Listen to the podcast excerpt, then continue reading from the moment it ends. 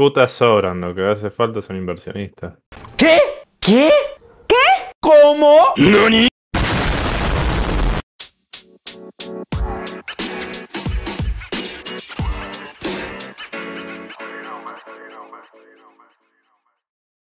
Buenas, buenas, ¿cómo están? Esperemos que estén todos muy bien. Nosotros estamos bien, por si querían saber. Acá estamos con mi fiel compañía, otro día más en este podcast. Estoy con Juana, Alice. Agus ¿Qué tal? y último, y no menos importante, Tommy. Muy bien, hola. Por, menos, por medio segundo evalué si, si hacerte bullying y decir el menos importante y fue como no. TKM, TKM. Llegué como ya no, no puedo esos- mala. Ya desde, desde vamos. Ah, me encanta que arranque así con Arrancamos violencia. bien.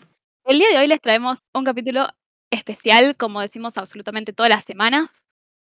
Y siempre hablamos de lo que pinta e improvisamos, que me parece perfecto. El tema en cuestión van a ser vacaciones. Experiencias buenas, experiencias malas.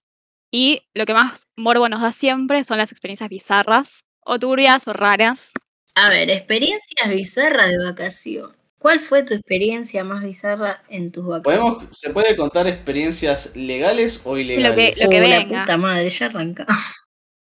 Todo Bueno, voy a contar la vez que vi que tiraban una alfombra de... Por las dudas, Tommy cuenta cosas turbias, ¿vieron? Por las dudas, sí, siempre tenía apuntada a la turbina. Me parece bien. Como el primer capítulo de esta temporada. Porque la todo se repite. Empezando tranqui, pueden contar alguna experiencia que se acuerden, que les guste, que les parezca apropiada o inapropiada y les cante contarla. Cercana a la muerte. Yo voy a contar directamente la más bizarra, va, bizarra, la más... Ah. eh, no bizarro necesariamente, pero es el momento que mi viejo nunca me deja olvidar, porque aparentemente es recontra hilarante para él, así que espero que a usted los haga reír también. Corría, no sé qué año exactamente. Vamos a decir... 1973. Vamos a decir... Para a ver, 2007, 2000... Entre, sí, 2007 y 2008, una cosa así. Y mi viejo me dice un día, che, nos vamos a Bariloche, vení. Y bueno, no tenía decisión, vamos de vacaciones a Bariloche. Eh, esto es ya, digamos, eh, ¿qué, qué diría yo? No fue en temporada, no fue en invierno. Habrá sido, qué sé yo, en el verano. o Ponele, ni idea. No, no viene al caso, estoy pelotudeando. En fin. Sucede que cuando vos vas en camino Bariloche, llega un momento en el que llegas a algo llamado la ruta del desierto. Que es un tramo de ruta en el cual no tenés ninguna estación de servicio por no sé cuántos kilómetros. A ver si la producción me ayuda, me da una mano y me dice cuánto mide, cuánto, cuál es la longitud de la ruta del desierto. 205 kilómetros. ¿Viste? 205 kilómetros de ruta del desierto. Entonces, sucede que mi padre, persona muy inteligente y eh, muy específica en cuanto a sus decisiones, decide, no vamos a cargar nafta antes de... ¿Cómo es? Ir a la ruta del desierto, ¿no? Creo que es menos, no importa, bueno, qué sé yo. Entonces, empezamos a darle. Y es ruta, pura ruta, no hay nada, o sea, literal, cero, es desierto, literal, para algo tiene el nombre. Y yo veía, yendo, digamos, de copiloto, que la aguja de la nafta en el coso del auto iba bajando. Como es normal, ¿Viste? sí. Y estaba pasando. Sí, y estaba pasando ya el punto, o sea, de que está el tanque a la mitad. Y, y quedaba bastante. Y el sol se estaba poniendo. Y en esa ruta lo que hay mucho son carteles diciendo, dormite o te vas a morir básicamente. Porque para el auto, dormí, pues si estás cansado puedes causar un accidente. O hay autos quemados que están puestos, viste, como para recordarte, che, este puede ser vos. Entonces, yo con un cagazo mm, me entró en un momento tipo pensando, che, no pasa nadie por acá. Y si no pasa nadie y nos quedamos abandonados en el medio de la ruta, ¿qué carajo va a pasar? Y mi padre, como gran persona que me ama mucho, siempre cuenta la historia como que yo estaba al punto, o sea, de estar llorando recontra al punto de, digamos, decir, ya me morí acá. No, no, no hay más, no, no ¿Me vuelvo, recordás o sea, tu, no tu edad. Agus? Eh, 24. En ese Claramente en ese momento, momento. 2008. eh, en ese momento, a ver, después esto fue el 2008. Eh, Entonces son 10 años, 2022. Así que 14 años de diferencia. Ok, ok. Así que yo estaba en 10 años. Un poco más de. Sí. Sí. Entonces, tres- Sí, vamos a decir 10. 10, 11. Y mm, yo tenía miedo, ¿viste? Honestamente, porque primero que no confío en mi padre. Mucho menos en ese momento. Y mm, segundo que se, ya se me está empezado a oscurecer todo. Y ya yo pensaba, uh, bueno, qué mal que la estoy pasando, básicamente. Y eventualmente, por suerte, y porque era lógico, llegamos a buen puerto, no, no hubo problema, no, no nos quedamos varados en el medio de la ruta. Y después, o sea, siempre me dice, ay, bueno, pero hubiéramos parado, hubiera ¿viste, pedido ayuda, alguien nos iba, digamos, a llevar, o, digamos, nos pasaba un poco de nafta, algo. Pero obviamente mi mente de esa edad, yo no pensaba en, esas posibilidades, yo pensaba, uy, esto es una cagada, estoy en el medio de la nada, estoy lejos de civilización. Entonces, eso es mi principal recuerdo del viaje a Bariloche. Después, hay una, hay dos cosas. Uno que, como es el chocolate caliente que pedimos, yo pensaba que iba a ser tipo el del expreso polar, que era bien, bien espeso, bien puro chocolate. Pero no, no. las pelotas, es el toddy choto. Eh, O sea, yo odio la chocolatada por eso, porque es el toddy. O sea, es, es literal el cacao en polvo con leche. Y es una mierda, así. Yo quiero el bien espeso el chocolate. Y segundo, me acuerdo que fuimos a la montaña y había un guacho que armó un hombre de nieve con la poca nieve que había en esa temporada y estaba cobrando como 50, 100 pesos la foto con el hombre de nieve. Que era chotísimo, literal estaba medio, medio derretido casi. Entonces, bueno, de todo eso, eso fue, no diría la peor de mis vacaciones, pero la verdad fue la que nunca me dejan olvidar, mi familia, al menos. Pobrecito Agus. Sí, yo traumado. Es que, tipo, o sea, siento que esas cosas, como que son problemas completamente evitables. Es como, ¿qué te cuesta?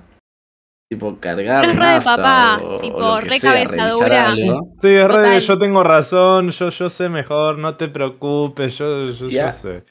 Y además, tipo, no sé, yo, por ejemplo, yo para ir al Mar de Plata, cuando, cuando fui en el- manejando, yo dije, mmm, mirá, son, no sé, 500 kilómetros. Buenísimo. Mi auto da para hacer, no sé, 550 con un tanque. Pero no voy a hacer un pedazo de nazi. Vamos a, cuando llegue a una estación de servicio, más o menos a la mitad del trayecto, a un lado, paramos, cargo nafta eh, y ya está. Si total es lo mismo, si después tengo que pegar la vuelta. tipo, no es que la nafta va a quedar ahí abandonada dentro del tanque. No. Te, te ahorras problema, te ahorras quilombo. Te ahorras traumar a tu Eh, hijo. Igual esa es la parte más divertida de tener un hijo, ¿viste? Generarle traumas. Sí. Traumarlos, la Exactamente, concha. sí, sí, sí. Si no, ¿para qué lo tenés? No. No. O sea, tenés que darle material para que hable en terapia. O sea, ¿cuál es el punto si no? Claro, o sea, vos tenés que traumarlo para que después cuente en un podcast todas las cosas que, que le hiciste. Exactamente, Así que ya saben. exactamente. Exactamente.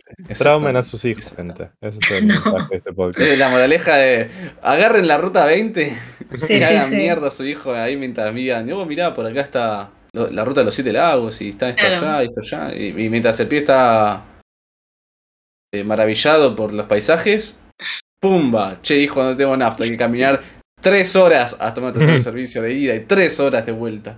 Mi anécdota en la playa no, son, no, no, no sé si están a ese nivel de, de traumatismo, por así decirlo, pero yo me acuerdo, cuando era mucho más chiquito, eh, no sé, tendría también unos 6 años, qué sé yo, fuimos a Necochea con abuelos y qué sé yo. Habían pronosticado lluvia para ese día, una lluvia eh, importante, pero que no iba a hacer... eh, no iba a pasar gran cosa, o sea, no podías estar afuera, pero ya está, no pasa nada. Mentira, fue una, literalmente el diluvio bíblico.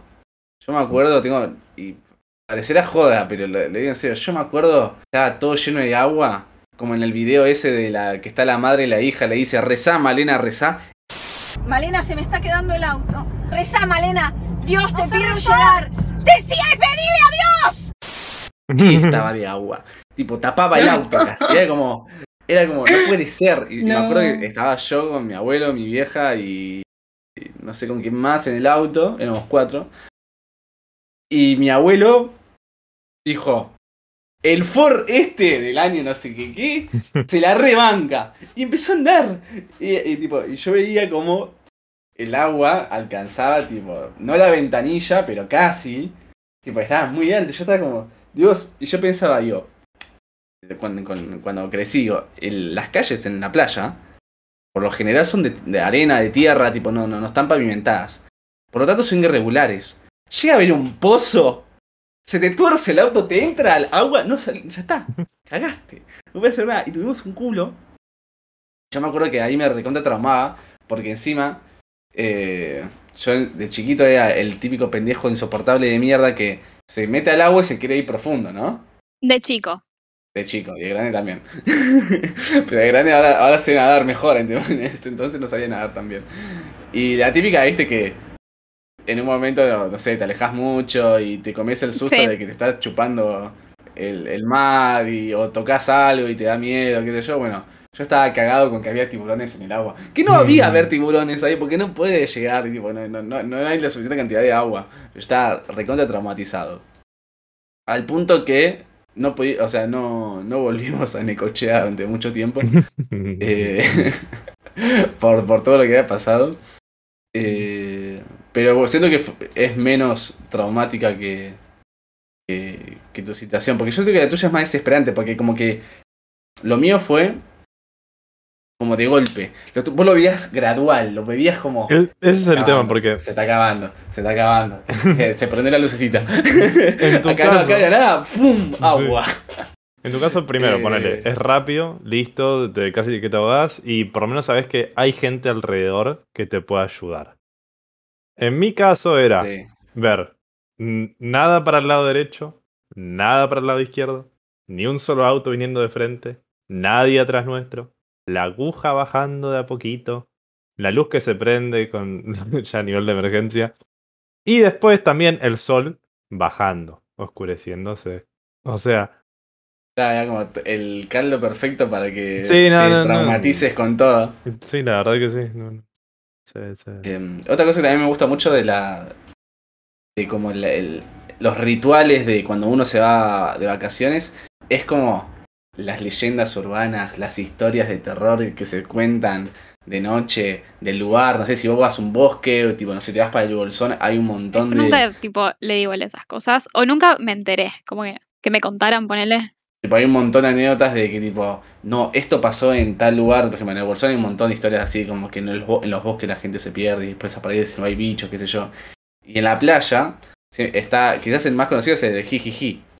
No es la canción de Niño Solari, que dice, no lo soñé, ie, ie", pero muchos creen que está inspirada esa canción en el relato de eh, Jijiji.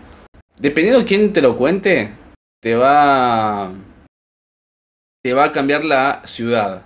Hay gente que dice que ocurrió en Mar de Plata, hay gente que dice que ocurrió en Villa Gesell, hay gente que dice que ocurrió en Pinamar, donde sea. Yo la primera vez que la escuché fue en Villa Gesell, así que yo voy a contar la versión de Villa Gesell, que quizás no es la misma o no.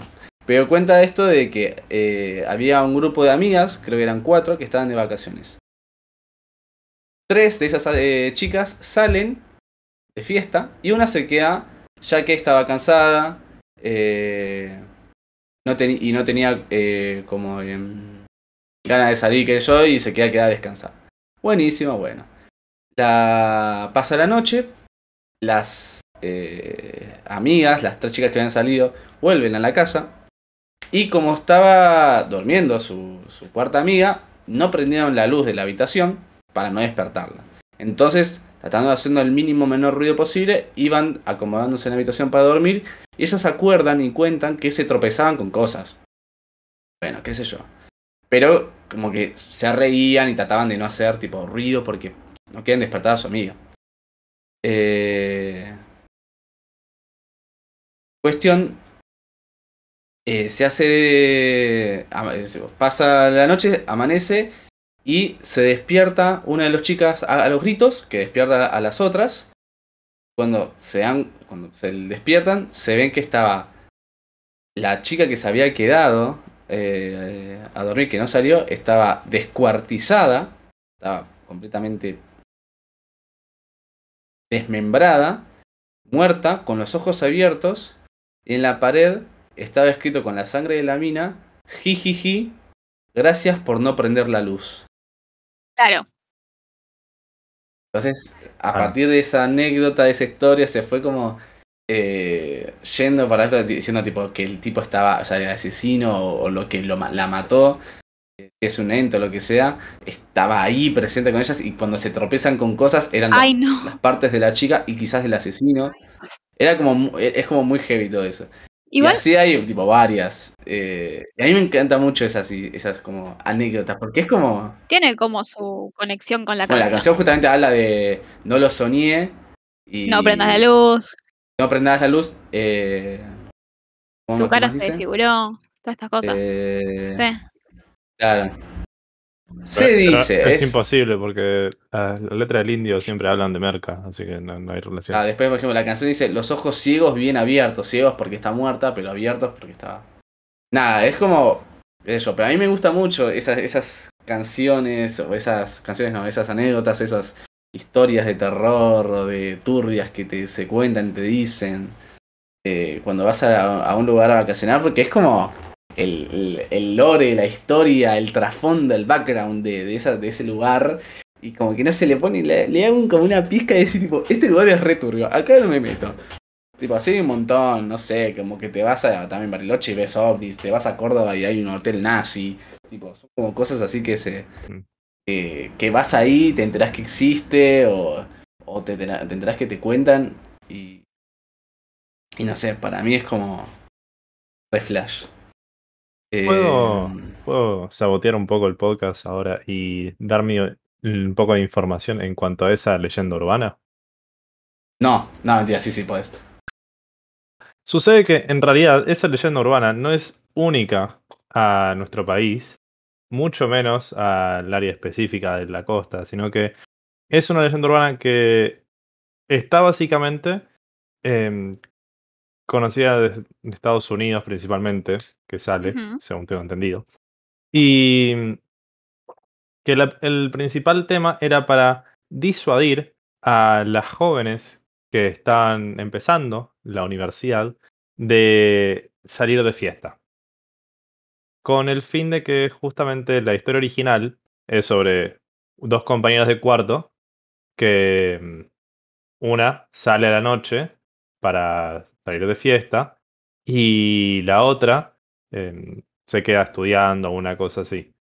Y mm, el tema es que justamente pasa lo mismo. La, la amiga vuelve, no prende la luz para no molestar a la, a la amiga. Y después, viste, al día siguiente o se despierta un momento para prender la luz y ve, gracias por no prender la luz. ¿viste? Y esto tiene años, años eh, de que sucede, o sea, que se va contando esta historia. Y por un lado es, es una muy buena historia para contar, para meterle miedo a los pendejitos, siempre. Pero, mm, ¿cómo es? Es medio choto el contexto en el que nace esa leyenda urbana.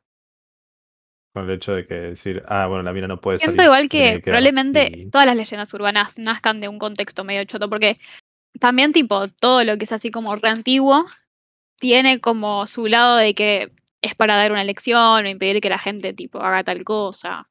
Como que siempre muchas historias, y lo último que voy a decir para no irnos de tema, como que coinciden en muchas culturas. Siempre tipo tenés la misma, o una versión muy parecida de lo mismo en, en otras culturas. Tipo, no sé, quizás la más conocida es la del cuco.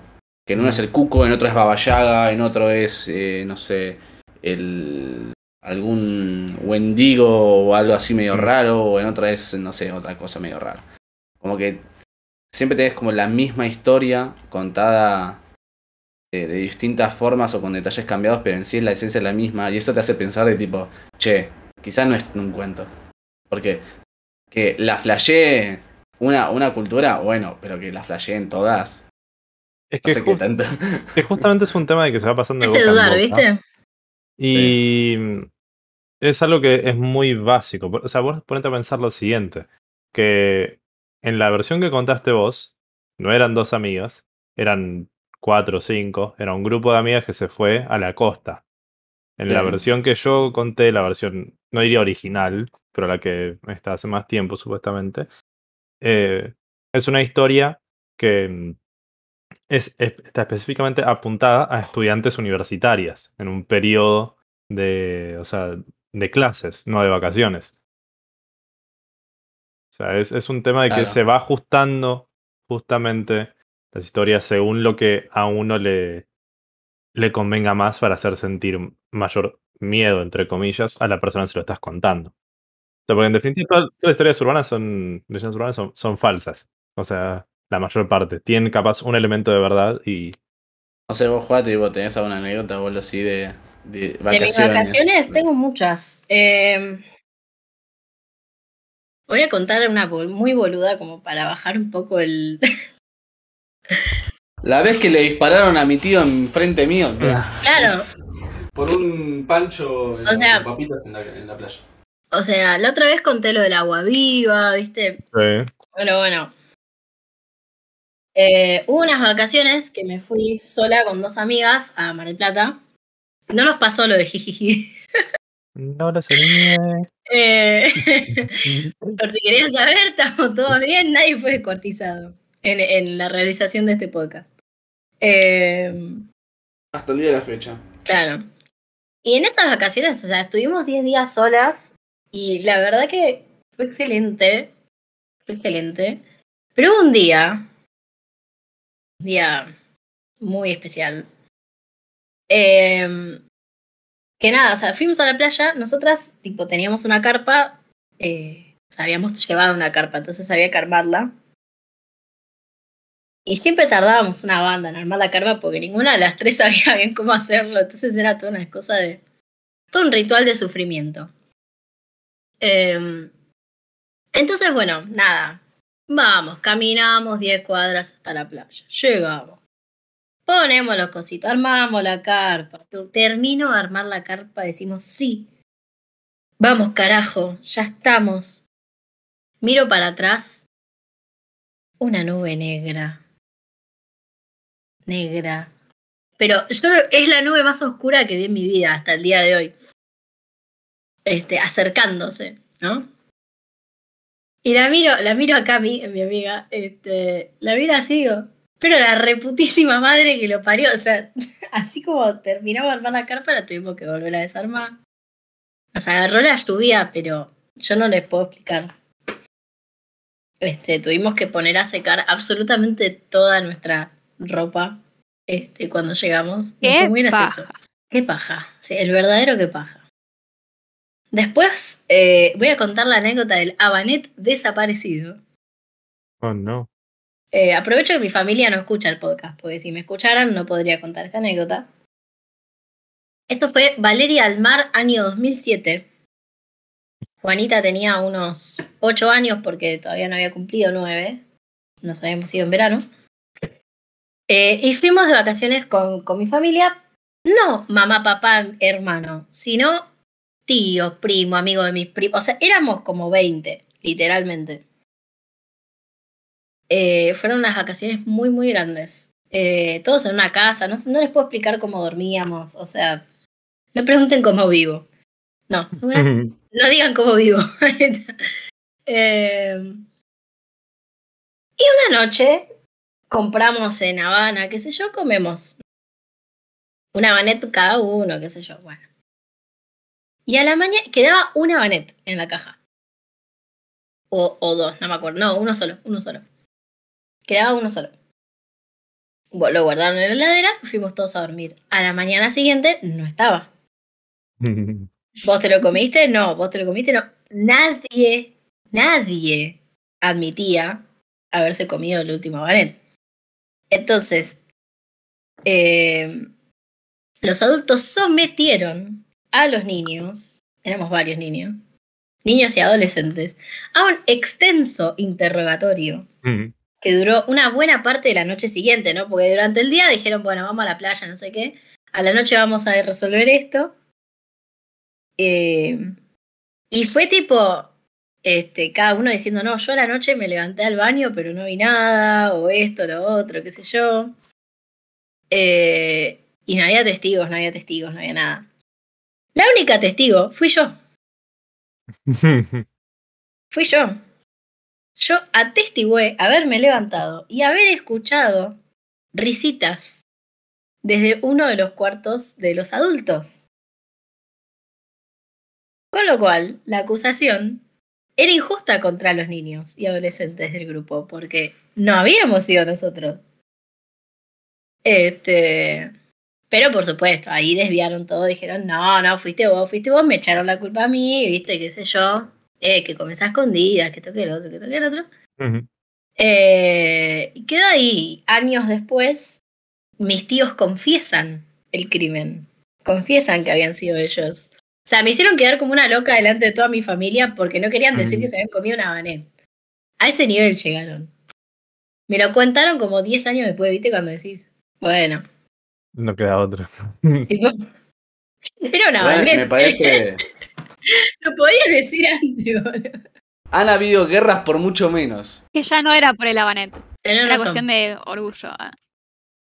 Total. De tener Principio. razón, es cuestión de orgullo, de, de- de tener razón. Y de una Pero banet, me que es hace riquísimo acordar- que. A cierta anécdota Mal. Ay, ¿quién con no? un cierto Tommy Rossi Sí. y una cierta coca para el Fernet.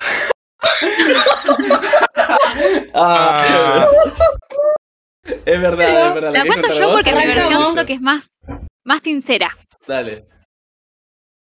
Fue unas Dale. vacaciones en la que nos fuimos, bueno, con un grupo de amigos, qué sé yo, qué sé cuánto. Éramos muchas más personas, ya de por sí, de por base, de las que entrábamos en los departamentos, en el departamento. Y nos fuimos muchos días. Entonces, ya para lo último, para los últimos días, estábamos todos medios irritados. Era medio tipo, no me hables mucho, no te me acerques mucho, porque, bueno, viste, lo vamos a las piñas. Sensibles todos. Vos, Tommy, creo que fuiste como de los primeros en entrar medio como en una. ¿Cómo decirlo? O sea, no locura, no psicosis, pero como que estabas. Estabas. Estabas jodón, pero estabas tipo al borde de tu delirio místico, ¿viste? Que estábamos todos caminando y vos te ibas, te ibas. Y Tommy se fue, desapareció. Bueno, lo vemos a la noche, ok. Yo siempre, o sea, yo sí compro algo, lo que sea, lo comparto, no tengo problema. Y por eso, esas vacaciones, una vuelta que algunos compramos tipo alcohol y, y como que nadie quería tomar porque nadie iba a querer tomar, tomaron todos, tomó, tomó Romitosi. Bueno, listo, compartimos. No hay drama.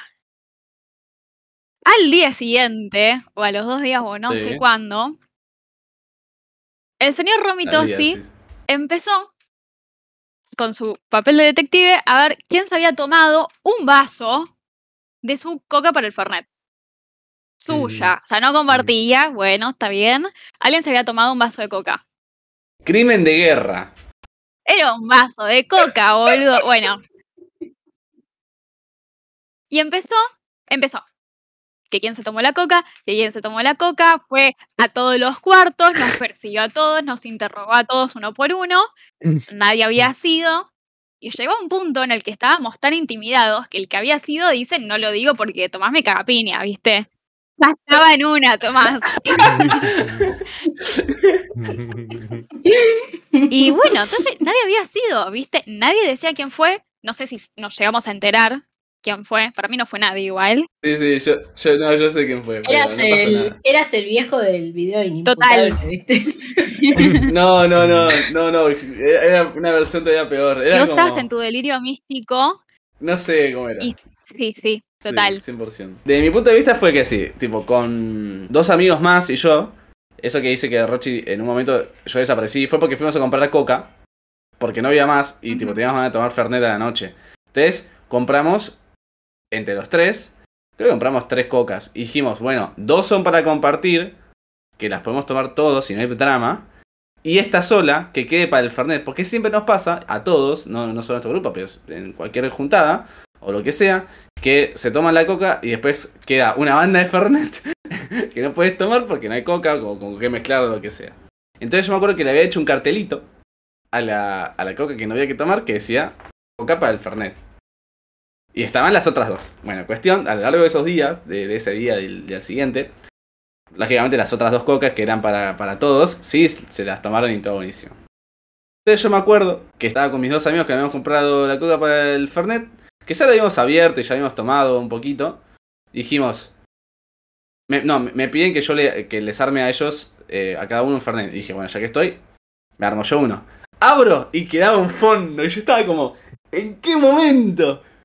Y les fui a preguntar, digo, chicos, tipo, queda para hacernos uno. dice, no puede ser, boludo. Si hace una hora cuando yo me, me serví, tipo, cuando estaba comiendo, eh, quedaba, quedaba la mitad, algo así me dice. Entonces ya, tipo, ahí arranca el laburo de detective.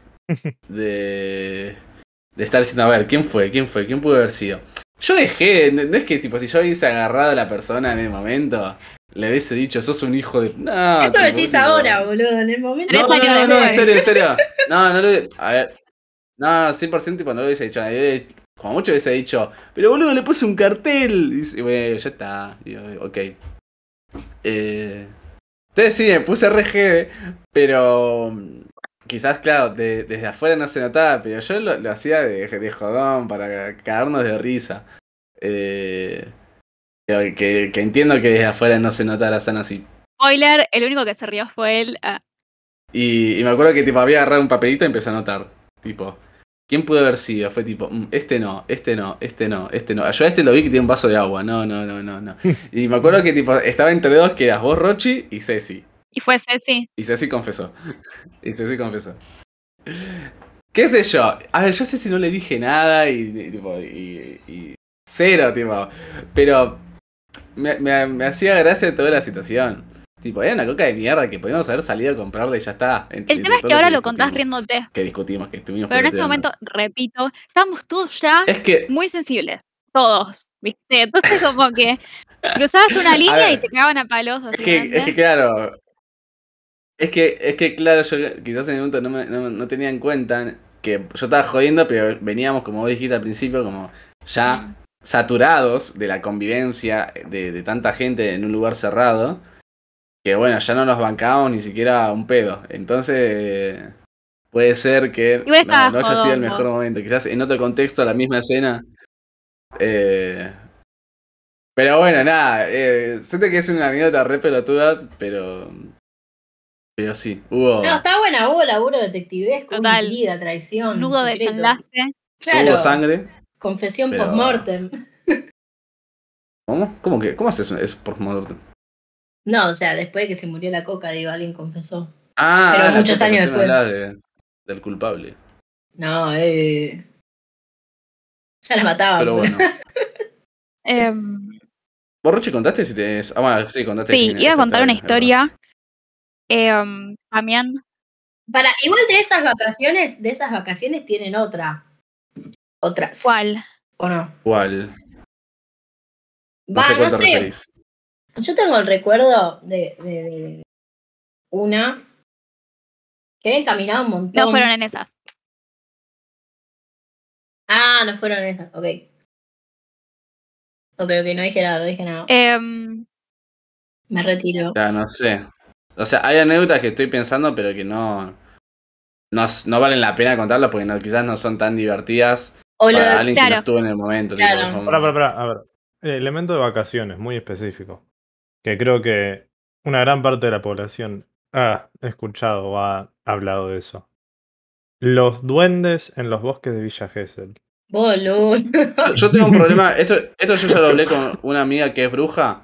Que le mando un beso a, a la querida Agustina. Uh, la amamos. Que, que yo ya dije que, tipo, yo tengo un re problema con los duendes, tipo, los detesto. Y me dice, nunca digas eso. Y yo digo, pero la- los detesto. Nunca digas eso. Y siempre posta a muchos lugares donde voy, siempre hay un duende. Tipo, está como, hay, tienen uno puesto ahí arriba una repisa o arriba, es como, pero qué carajo, ¿qué le pasa a la gente con los duendes?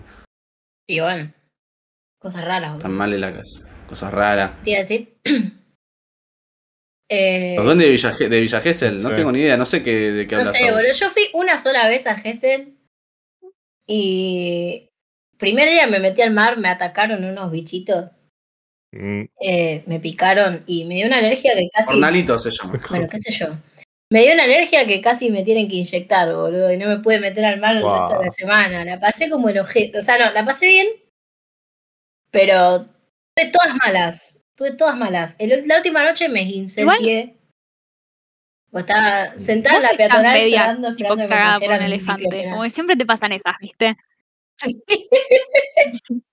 Sí, sí, no, yo no puedo tener un minuto de paz en mi vida. O sea, Qué difícil. Los conflictos. ¿Por qué querrías tener paz? O sea, ¿cuál es el punto? No, tenés razón, tenés razón. La verdad que me, me lo remerezco aparte, o sea. Em, no, la que yo iba a contar. Eh, yo tengo muchas anécdotas en la playa, pues mi familia, tipo, le encanta eh, vacacionar en la playa y nunca me llevaron a montaña, ponele, ¿no? Que me hubiese gustado, la verdad, pero bueno. Em, y la verdad que tengo muchas experiencias así, tipo, de mierda, en pocas palabras, como la vez que casi me muero en el mar, este, la vez que el boludo de mi hermano se empachó por comer dos kilos de tomatitos cherry y nos cagó las vacaciones a todos. Sí. No. Em, Buenísimo. la que voy a contar ahora es de una vez que, como no, no sería yo, sino me perdí, si no me viviría perdiendo, ¿no? Una vez que em, no. Em, fue así, estaba con mi familia, tipo con mi- mis papás y mis hermanos, uno más grande, uno más chico.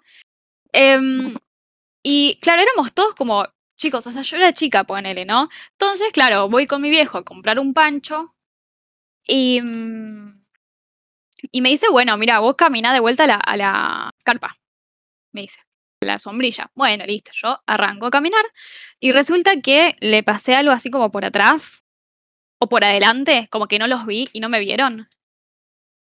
Y yo para mí, mi versión de que era chica, es que estaba lejos la, la sombrilla. A mí, al día de hoy, me dicen que estaba nada más unos metros, pero yo la pasé por al lado y no la vi. Y claro, mis viejos no me vieron. Entonces yo seguí caminando y nunca se enteraron. Y yo caminé. Y caminé, caminé y caminé. Y mm, claro, en un momento mis papás dijeron, se encontraron y dijeron, no está con vos Rocío, no, con vos no, bueno, y me empezaron a buscar. Y mm, mi método infalible para encontrar, para volver a mi familia, encontrar el camino de vuelta a mi familia, fue ir por toda la playa preguntando si la gente había visto una mamá de bikini negro. Buah, bueno. Tenía todo el sentido del mundo. Después mi mamá me dijo, tipo, Obvio, sos una obvio, no, boluda, tenés que decir que aplaudan, ¿viste? Nadie, nadie me robó, por suerte, igual. Mm. Pero... Nadie me, nadie me secuestró, nadie me robó, nadie Menos me mal, ¿no? y si no, ahora estaría en otra familia, ¿viste? Ponele, capaz no me perdían. Puede estar en Howards. Exactamente. Ti, ti, ti, ti, No. Y al día de hoy es que me boludean con eso, pero primero, o sea, yo no soy la que perdió un pibe estando a unos metros. Y segundo, que eh, así encontró a mi mamá, literalmente. Tipo, la vieron, le dijeron, tipo, che, vos perdiste una nena, qué sé yo, bueno. Pero llegué casi a.